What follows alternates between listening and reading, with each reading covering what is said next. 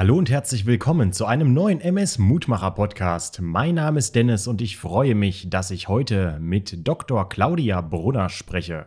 Frau Dr. Brunner hat das Buch MS und Gesund wissenschaftlich belegte Empfehlungen für ein aktives Leben mit multipler Sklerose herausgegeben.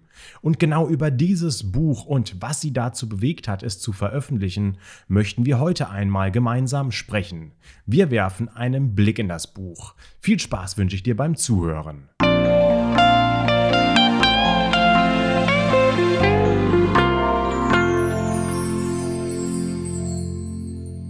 Frau Dr. Brunner, stellen Sie sich unseren Zuhörerinnen und Zuhörern doch erst einmal kurz vor. Hallo, also mein Name ist Claudia Brunner. Also ich bin 39 Jahre alt. Ich wohne im Norden von München. Ähm, ich wohne dort auf einem kleinen Dorf mit meiner Familie, also mit meinem Ehemann und meinen drei kleinen Töchtern. Ähm, die sind zwischen neun und zwei. Also die kleinste zwei, die größte neun, Nummer zwei hat dann acht Jahre. Und ähm, ich arbeite als Hochschuldozentin und ähm, das Interessanteste für Sie im Zweifelsfall, ähm, ich wurde vor 13 Jahren mit MS diagnostiziert. Sie selbst haben ein Buch geschrieben, MS und Gesund. Erzählen Sie doch direkt mal, um was geht es eigentlich bei dem Buch, in dem Buch, was sind die Kerninhalte und natürlich auch die spannende Frage, warum haben Sie das Buch überhaupt veröffentlicht? Dann fangen wir vielleicht direkt von vorne an, wie es überhaupt dazu kam.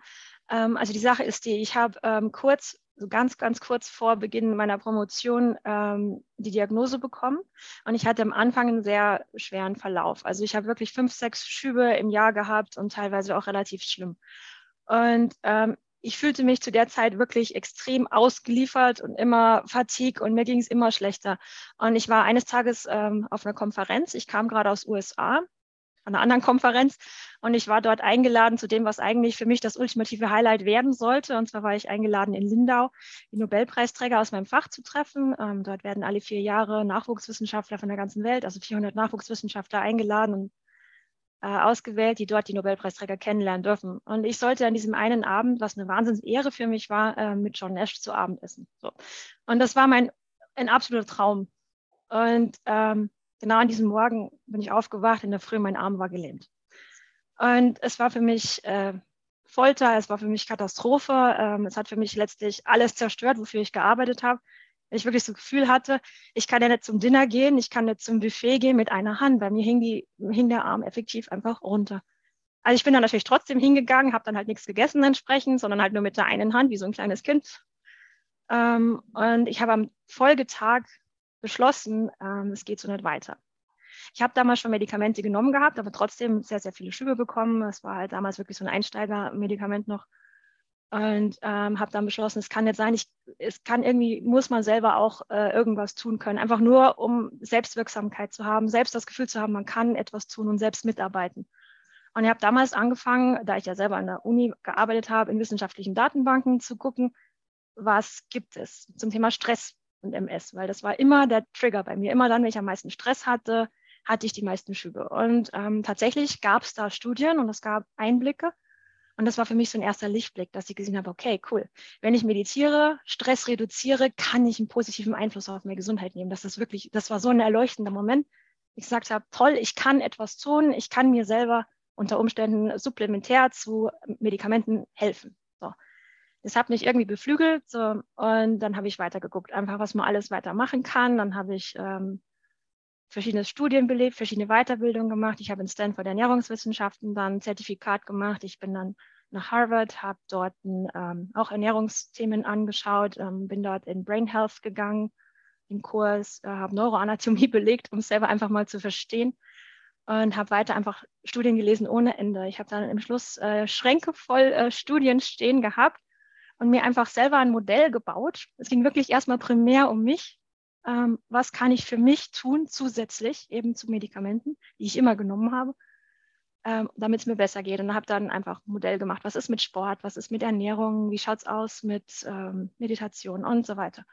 Und habe dann letztlich das alles zusammengefasst in ein großes Buch. Und ich weiß, es ist ein bisschen ausführlich geworden. Es hat jetzt knapp 500 Seiten, aber ähm, mehr als 100 Seiten davon sind einfach schon mal Quellenangaben, weil es halt einfach sehr, sehr viel äh, dazu gibt aus dem Bereich Lifestyle, was man halt wirklich selber zusätzlich machen kann. Und das hat mich ähm, absolut beflügelt und das hat mir einfach psychisch eine Stabilität gegeben, äh, die ich damals äh, nicht hatte am Anfang. Und mir hat das das Gefühl gegeben, ja, ich kann etwas tun. Und genau das möchte ich mit diesem Buch auch vermitteln, dass man als MS-Betroffener nicht ausgeliefert ist, so wie ich damals das Gefühl hatte, sondern dass man wirklich auch aktiv äh, an seiner Gesundheit mitarbeiten kann. Mhm. Und Ihr Buch unterscheidet sich ja deutlich von anderen Büchern und zwar in der Hinsicht, dass sie mit einem sehr großen Quellenanteil arbeiten. Das ist bei wissenschaftlichen Fachbüchern normal. Diese werden jedoch nicht zwangsläufig ja von Betroffenen gelesen und sind auch nicht unbedingt in der Buchhandlung um die Ecke erhältlich. Das ist bei Ihrem Buch jetzt, wie gesagt, anders. Warum haben Sie sich denn dazu entschieden, die ganzen Dinge, von denen Sie berichten, auch mit entsprechenden Quellen direkt zu belegen? Hat Ihnen in anderen Veröffentlichungen genau dies gefehlt? Genau das. Also genau das hat mir damals gefehlt. Ähm, ich habe versucht, das zu schreiben, was es damals für mich nicht gab. Ähm, also ein, ein Buch, was wirklich wissenschaftlich fundiert ist, was evidenzbasiert ist, ähm, und keine Anekdoten enthält. Also man muss als Wissenschaftler immer äh, unterscheiden. Unterscheidet man, äh, wie gut wissenschaftliche Evidenz von verschiedenen Studien sind. Und da gibt es natürlich Studien, die sehr, sehr hohe Evidenz haben, also Beta-Studien beispielsweise. Und dann gibt es eben etwas, was kaum bis gar keine Evidenz hat. Das sind so Anekdoten ja, oder einzelne Cases. Und wenn man jetzt einfach umguckt, mal bei Amazon oder so, was gibt es alles an Büchern über MS, die meistens von Betroffenen dann auch beschrieben worden sind, sind das Betroffenen Geschichten, die sicherlich sehr wertvoll sind und ganz ganz toll und hilfreich für Einzelne. Das Problem ist, das ist nicht verallgemeinerbar und das hat keinerlei wissenschaftliche Aussagekraft, sage ich mal. Und ähm, das ist das, was mir gefehlt hat. Und da ich ja nun aus der Wissenschaft komme, ist es für mich absolut normal und wichtig, das Wichtigste, dass man etwas anständig belegt. Und genau das wollte ich dann auch machen. Jetzt lassen Sie uns einmal in das Buch reinspringen. Wir wählen einfach mal ein, zwei Kapitel aus und sprechen etwas über den Inhalt eben dieser Kapitel. Ein Kapitel, das Sie in dem Buch aufführen, lautet nämlich Die Gesundheit in die eigenen Hände nehmen. Neun Bausteine für einen guten Verlauf. Sie schreiben dort über Themen wie Schlaf, Ernährung, Bewegung, Kognition und gehen dann auf The Power of Connection ein. Was bedeutet dies? Um was geht es hier, wenn ich nun nicht so gut Englisch kann? Was erwartet mich als Leserin bzw. als Leser genau in diesem Kapitel? Also The Power of Connection, ich, ich habe kein gutes Wort in Deutsch gefunden, deswegen habe ich das Englische äh, genommen für dieses Kapitel. Aber worum es geht, äh, im Kern ist es das soziale Leben. Und zwar, wir Menschen sind soziale Wesen. Von Natur aus sind wir darauf angelegt, in einem Umfeld von anderen Menschen uns zu bewegen. Ne? Und da gibt es äh, verschiedenste Belege dafür, dass dem genauso ist. Also beispielsweise frühgeborene Babys, die wachsen schneller, äh, wenn sie äh, Kontakt haben mit der Haut von einem anderen Menschen oder wenn sie im Umgebungsfeld von anderen Menschen sind. Ähm, oder die Stresslevel von Menschen sind niedriger, wenn man beispielsweise die umarmt oder an der Hand hält. Also das sind so einfache Studien, wo man schon sehen kann, dass das einfach wirklich absolut zentral ist, für Menschen untereinander zu sein. So, und wenn man das Ganze jetzt ein bisschen weiter treibt, kann man sehen, dass ähm, nicht nur das Stresslevel von Menschen niedriger ist, die einen sozialen Rückhalt haben, sondern auch die Wahrscheinlichkeit, dass sie an Depressionen erkranken oder beispielsweise bipolaren Störungen ähm, oder Angststörungen, das ist alles niedriger, wenn man sich in einem sozialen Umfeld bewegt. Auf der anderen Seite ist man denn beispielsweise sozial isoliert und man hat das alles nicht, ähm, ist tatsächlich auch die Sterblichkeit bei Senioren erhöht. Es führt dazu, ähm, dass man eben eine höhere Depression hat. Die Lebenszufriedenheit ist einfach niedriger. So, man kann das Ganze sogar physisch messen, ähm, dahingehend, dass verschiedene Teile im Gehirn, also vor allem der Medial Prefrontal Cortex, ähm, das ist ähm, ein Bereich im Gehirn, der ist vorne oben in der Mitte, der ist zuständig für höhere Gehirnfunktionen, kleiner ist oder schneller sich abbaut bei Menschen, die sozial isoliert sind. So. Und wenn man solche Sachen weiß und sieht, dass bei Krankheiten wie bei der MS, die ja eh schon neurodegenerativ sind, die quasi dazu führen, dass das Gehirn möglicherweise die Masse reduziert oder halt einfach Schädigungen hat, und dann zusätzlich sieht, dass eben eine soziale Exklusion oder halt eben ein Mangel an sozialer Zugehörigkeit dazu führt, dass noch mehr Gehirnfähigkeiten, sage ich mal, verloren gehen, dann sieht man, wie wichtig das ist, dass man sich mit anderen Menschen umgibt. Und es ist absolut viel Lebenszufriedenheit und eben um auch beispielsweise Depressionen und dergleichen vorzubeugen. Mhm. deswegen sollte man absolut immer gucken, dass man im sozialen Leben drin bleibt. Das ist das, was ich damit sagen wollte. Ja, klingt schlüssig, Frau Dr. Brunner, und gleichzeitig auch interessant, es mal wieder zu hören. Aber das stimmt natürlich, was Sie da so sagen. Also es ist sicher für jeden sinnvoll, wenn man soziale Kontakte pflegt und sich mit Bekannten, Freunden und anderen Personen weiterhin trifft. Also sozial aktiv ist. Was ich mich da gerade noch frage, wissenschaftlich macht das definitiv Sinn, in der Praxis ist das ja aber nicht immer für jede und jeden so leicht. Wie ist dies bei Ihnen? Was haben Sie davon in den Alltag übertragen? Also ich bin direkt nach der Depression, äh, direkt nach der Depression ist ja schon falsch, direkt nach der Diagnose ähm, hatte ich erstmal eine ziemliche Depression. Also das hatte ich vorher nie, aber ich meine, das hat mich natürlich komplett aus der Bahn geworfen. Ne? Man, man ist so, also ich im Speziellen, ich war damals komplett auf dem Karrierepfad, habe zwei Studiengänge abgeschlossen gehabt, super Noten, da, da, da, man muss ja alles machen und dann plötzlich kommt diese Erkrankung so. Bäm, ähm, alles kaputt gemacht. Ähm, ja, ich war damals ziemlich depressiv. Ich habe mich, ähm, soweit es ging, in meinem Privatleben isoliert. Also in der Arbeit ging es natürlich mal nicht. Da waren ja einfach Leute, meine Familie war, also mein Mann in dem Fall, mein äh, Kinder hatte ich damals noch keine, der war natürlich auch da, aber ansonsten nichts. Ich bin auch nicht rausgegangen. Ich war wirklich äh, für mich alleine die ganze Zeit, habe mich komplett isoliert. Und ich habe dann über ähm, meine Therapeutin, die ich mittlerweile seit vielen, vielen Jahren habe, gelernt, ähm, die hat mich immer gezwungen, sage ich mal, rauszugehen. Ne? Und sei es einfach nur in einem Café äh, zu lesen, anstatt zu Hause. Oder ähm, einfach irgendwie wieder zum Sport zu gehen oder mit dem Fahrrad rumzufahren und mit anderen Menschen an der Eisdiele zu sprechen. Und das war wirklich äh, gut. Das war wirklich gut. Und ich meine, alleine an mir konnte ich wirklich sehen, dass das an Lebenszufriedenheit massiv etwas ausmacht. Aber ich bin jetzt eine Anekdote, sehen Sie, ich bin jetzt, ich bin ja keine wissenschaftliche Erkenntnis. Aber ja, auch ich habe es bei mir gemerkt, dass es durchaus wahnsinnig wichtig ist. Und ich mache es heute schon. Also ich treffe auch sehr, sehr gerne nach wie vor ähm, andere MS-Patienten und Patientinnen und zum Beispiel aus meiner Neuerkrankengruppe von vor 13 Jahren. Wir treffen uns auch heute noch gerne und ähm, ich bin auch in anderen Vereinen mittlerweile aktiv. Wenn Sie sagen, dass Sie sich auch mit anderen Betroffenen treffen, Glauben Sie, dass dies eine Herausforderung ist, vor denen viele stehen? Ja, ja, absolut. Sache ist, die ähm, unter MS-Patienten ist die Prävalenz von äh, Depressionen deutlich erhöht, nochmal im Vergleich zur ähm, Durchschnittsbevölkerung. Das liegt natürlich zum einen daran, dass diese Diagnose ähm, wirklich schwer ist ja, und man halt einfach nicht weiß, wie es weitergeht. Aber zum anderen vermutet man auch einen möglichen physischen Zusammenhang der da sein könnte, aber da kenne ich mich leider nicht so gut aus. Also auf jeden Fall kann man sagen, dass der dass es deutlich erhöht ist. Und von dem her ist es gerade ganz, ganz, ganz wichtig ähm, für Menschen eben, die die Diagnose haben, nochmal mehr Wert drauf legen, eben mit anderen auch zu sprechen, um sich da auszutauschen. Und Sie haben ja selbst erwähnt, dass Sie bei einer Therapeutin oder einem Therapeuten Unterstützung erhalten haben. Was haben Sie denn für Tipps, die Sie weitergeben können in Bezug auf den Umgang mit einer möglichen Depression? Also ich finde das Wichtigste und mit, das ist eine der größten Erkenntnisse, die ich wirklich erstmal haben musste. Also für mich, also muss jetzt wieder ein Stück ausholen. Also ich komme aus einer klassisch bayerischen Familie, sage ich mal, vom Dorf.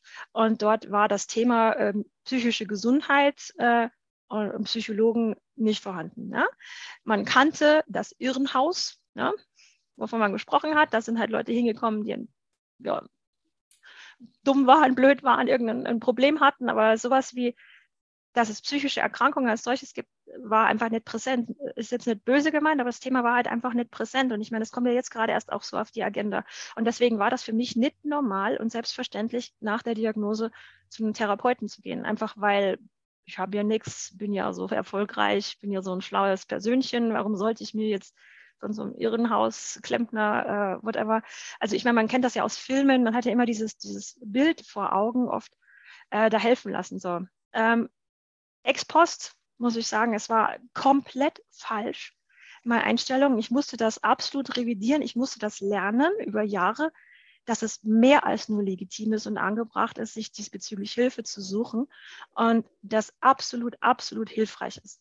Ähm, mein Mann hat mich damals, damaliger Freund war es noch, also heute ist er mein Mann, hat mich damals äh, nicht nur motiviert, sondern quasi genötigt, zum äh, Psychologen zu gehen. Und ich bin wahnsinnig dankbar dafür. Es war eine wirklich wichtige und zentrale Entscheidung in diesem Prozess, äh, dass es mir wieder gut ging. Und ich würde das jedem oder jeder Betroffenen dringend anraten, dass es absolut in Ordnung ist, äh, sich Hilfe zu suchen. Ich meine, wenn man Schmerzen hat oder sich einen Fuß verletzt hat oder was auch immer, geht man ja auch zum Arzt. Warum sollte man nicht äh, zum Arzt gehen, wenn man Angst hat oder äh, wenn man Unsicherheiten hat oder Zukunftsängste hat? Das ist vollkommen legitim, sich da Hilfe zu holen. Und da habe ich auch ein Kapitel zugeschrieben, einfach weil es für mich so wichtig war und weil ich es so, so zentral finde. Und deswegen würde ich das wirklich jedem ähm, als Ärzte an die Hand geben, suchen Sie sich professionelle Hilfe und da lernt man dann die verschiedensten Strategien, wie man ähm, gucken kann, dass man rauskommt und immer wieder ins soziale Leben reinkommt. Mhm. Und ein anderes Kapitel, auf das wir jetzt auch noch kurz eingehen wollen, ist auch im Buch zu finden, und zwar das Kapitel Meditation und Stressmanagement. Plump gefragt, sind denn viele MS-Betroffene gestresster? Ich würde ganz grundsätzlich sagen, dass sehr, sehr viele Menschen derzeit sehr, sehr gestresst sind ähm, aufgrund der äußeren Faktoren. Ich meine, da brauchen wir jetzt nicht drüber reden, was das ist, aber nochmal deutlich mehr, als es vielleicht früher schon war. Und wenn man sich die Arbeitswelt heute einfach anschaut und diese permanente Verfügbarkeit mit Mobiltelefonen und dieser Überfluss an Informationen, ist das ein durchaus sehr, sehr hohes Stresslevel. Ähm, wenn man jetzt aber auf ähm, MS-Patienten als solches geht, hat man natürlich allein durch die Erkrankung noch ein zusätzliches Stressniveau, was jetzt jemand, der ähm, gesund ist, nicht haben würde. Und deswegen ja, also MS-Patienten sind sehr, sehr gestresst oft.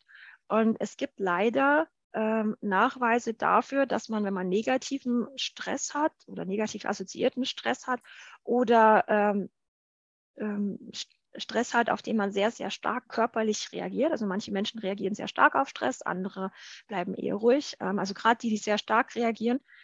Und eben bei sehr negativem Stress kann es durchaus dazu führen, dass man Läsionen entwickelt. Also es gibt wirklich Belege dafür, dass man beispielsweise nach einer Scheidung oder nach dem Tod des Kindes oder ähnliches ein paar Wochen später ein erhöhtes äh, Niveau an, an, an Schüben hat oder haben kann.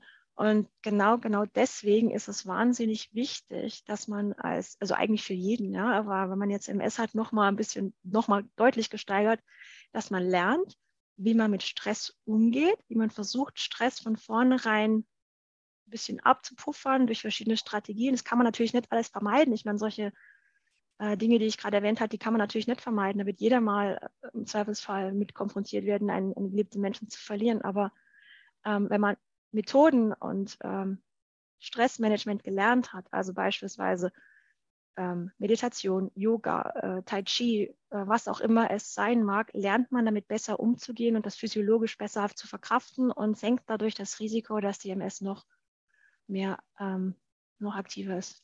Sie sagten jetzt gerade selbst, dass dies negativer Stress ist. Gibt es denn auch positiven Stress? Ja, also das kann ja ganz individuell unterschiedlich empfunden werden. Also äh, positiv empfundener Stress äh, hat diese Auswirkungen äh, in den Studien, die ich gefunden habe, nicht.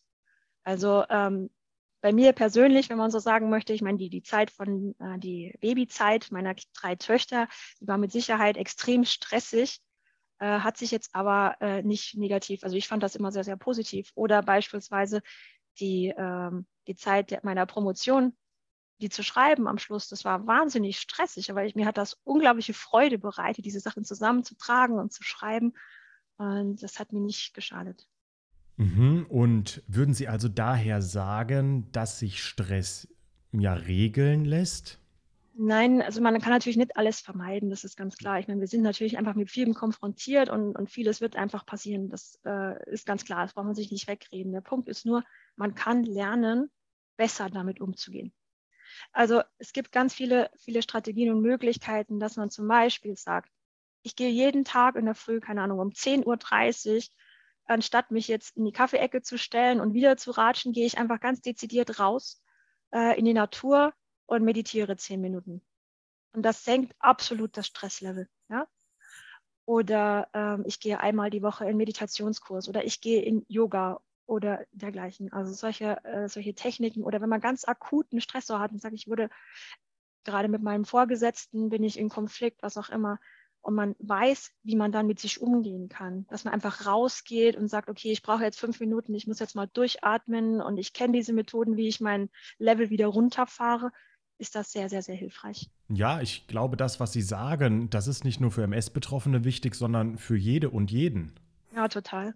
Problem an der Sache ist, dass es bei MS halt immer sich noch deutlicher und noch schneller dann halt zeigt, als es bei jemand anders sich zeigen würde. Ne? Ja, absolut. Das ist ein wichtiger Punkt, den Sie hier noch einmal ansprechen, Frau Dr. Brunner. Und in Ihrem Buch geht es ja auch in einem weiteren Kapitel um die Schulmedizin, sehr, sehr umfangreich geschrieben.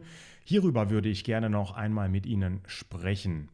Sehr interessant, dass Sie das Kapitel auch mit aufgenommen haben. Warum? Wissen denn Betroffene über die Schulmedizin zu wenig und sollten sich deshalb selbstständig aufschlauen? Ja, in Anführungszeichen. Ist denn nicht dies die Aufgabe der Ärztinnen und Ärzte, über genau dieses Thema zu informieren? Und warum haben Sie sich dazu entschieden, darüber zu sprechen? Das hat mehrere Gründe. Ähm, also zum einen natürlich ist es die Aufgabe der Ärztin, des Arztes, darüber zu informieren über die Medikamente und die medikamentösen Therapien, dass da solches gibt. Ähm, aber es ist natürlich für ähm, einen Patienten, eine Patientin sehr, sehr wichtig und einschneidend, welche Art von Therapien oder Basistherapien man wählt und man sich selber dann auch bewusst dafür entscheidet. Ähm, es ist auch wirklich sinnvoll, sich damit auseinanderzusetzen und sich darüber vorab zu informieren, was man alles für Möglichkeiten hat. Ähm, es ist bei der MS nicht so einfach, dass es gesetzt ist und man sagt, du hast das und du kriegst jetzt, du hast A und du kriegst Medikament A dafür, ja. Das ist leider nicht so der Fall. Es ist im Regelfall gibt es immer Abwägungen und natürlich kann ein Arzt von außen das entscheiden. Es ist aber oft sinnvoll, als Patient mitzusprechen und in Entscheidungen dabei zu sein, weil vielleicht ist es so, dass man sagt, ich kann mich absolut nicht anfreunden mit Spritzen. Ne? Möglich oder ähm, vielleicht ist es für jemand anders ähm, einfacher, äh, Medikament zu bekommen, was alles halbe Jahr nur gegeben wird, damit man nicht permanent daran erinnert wird.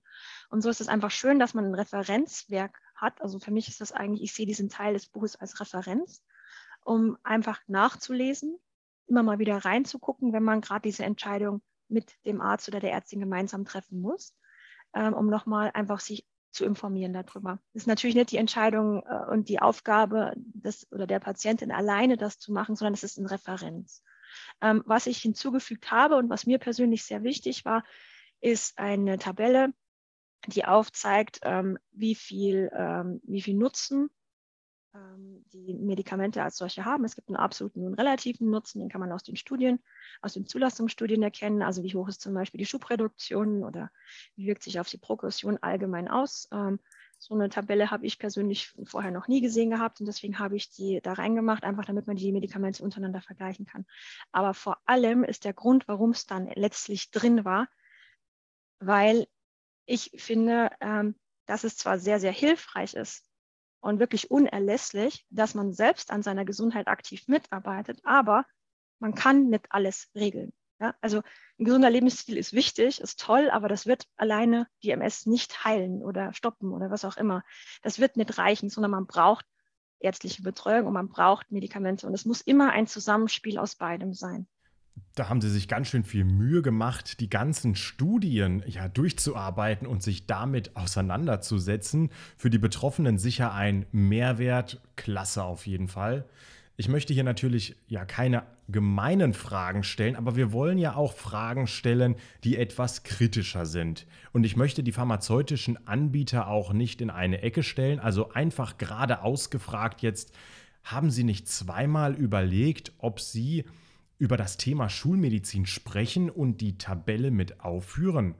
Und haben Sie nicht überlegt, was passieren könnte, wenn gerade in diesem Fall Formulierungen auftreten, die nicht zu 110 Prozent richtig sind? Also gerade hier muss man ja extrem vorsichtig sein und wissenschaftlich richtig arbeiten.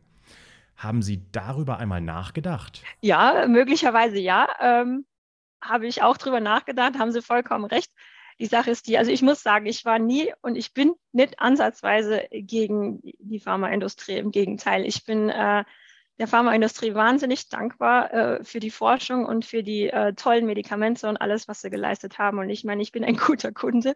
Ich habe mittlerweile mehrere Basistherapeutika ausprobiert und viele davon haben mir wirklich einen absoluten Stillstand ähm, gebracht, meiner, meiner ähm, auch subklinisch, also auch es gab keine Läsionen mehr auf dem MRT oder dergleichen. Das ist wirklich richtig, richtig toll, dass es so etwas gibt.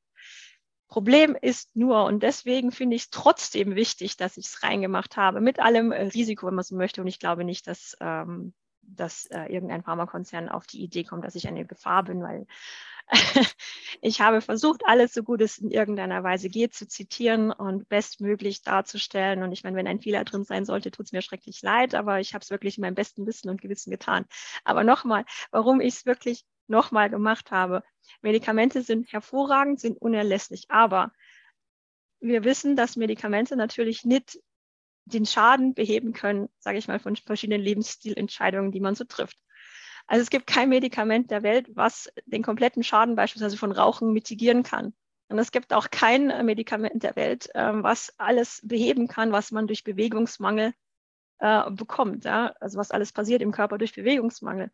So, und das sind einfach Sachen, ich habe Medikamente, die sind super, die sind hilfreich, aber alleine werden Medikamente nicht die bestmöglichen Resultate im Sinne von Gesundheit für den Einzelnen erreichen können, sondern es braucht immer diese zweite Komponente. Der Mensch muss selber aktiv sein und selbst versuchen, schädliche Dinge zu reduzieren, sei es Rauchen, Bewegungsmangel und dergleichen, und Positives in seinem Leben einzubauen, um das bestmögliche Resultat, also die bestmögliche und längstmögliche Gesundheit zu erreichen. Und deswegen muss beides drin sein.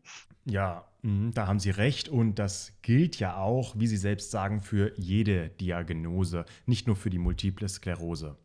Frau Dr. Brunner, zum Abschluss kommt von mir immer die Frage, allseits beliebt, was Sie unseren Zuhörern und Zuhörern noch mit auf den Weg geben möchten. Was brennt Ihnen noch auf der Seele, über was wir bisher noch nicht miteinander gesprochen haben? Was mir noch wichtig ist und was oft vergessen wird, ist, ähm, DMS betrifft nicht nur die Patientin oder Betroffenen, ich wollte nicht Betroffenen sagen, weil betrifft die Betroffenen, ja, aber ähm, es betrifft auch ganz, ganz viele Menschen im Umfeld. Das sind die Angehörigen, die Familien, die Freunde.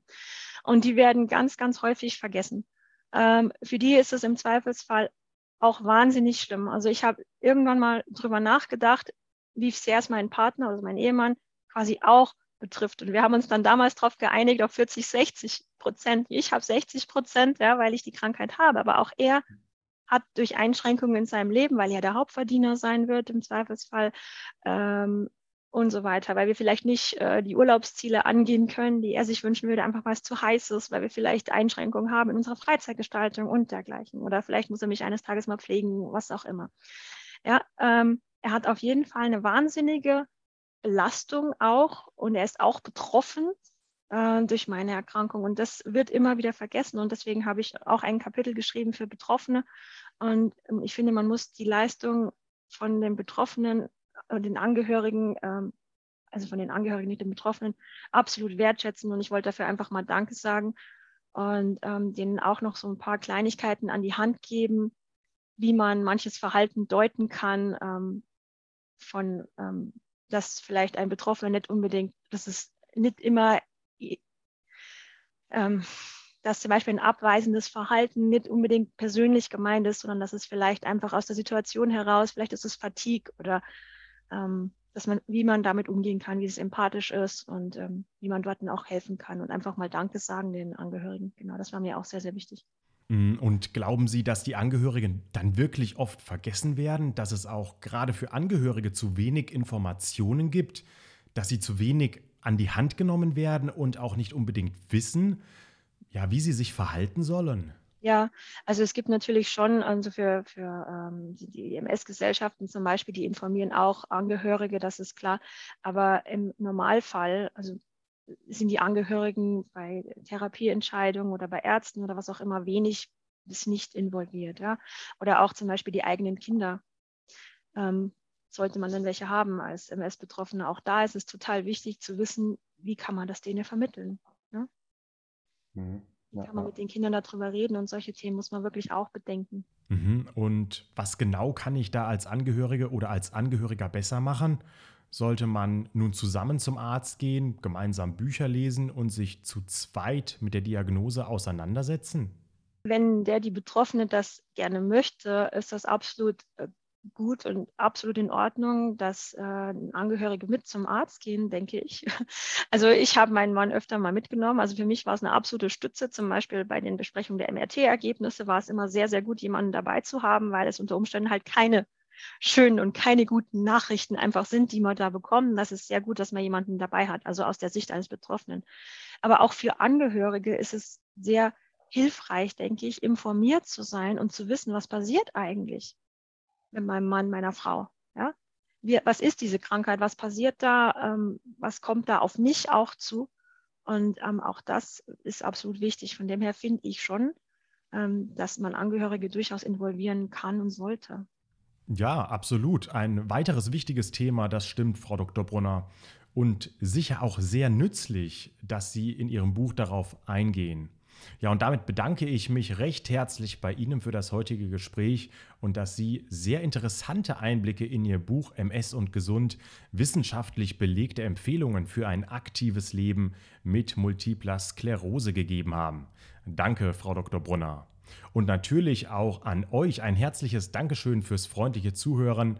Hat euch der MS Mutmacher Podcast gefallen? Dann abonniert ihn gerne auf Spotify, Google, Apple Podcasts und Co. Und wenn ihr weiter informiert bleiben wollt, dann schaut auch gerne einmal auf Facebook oder Instagram vorbei.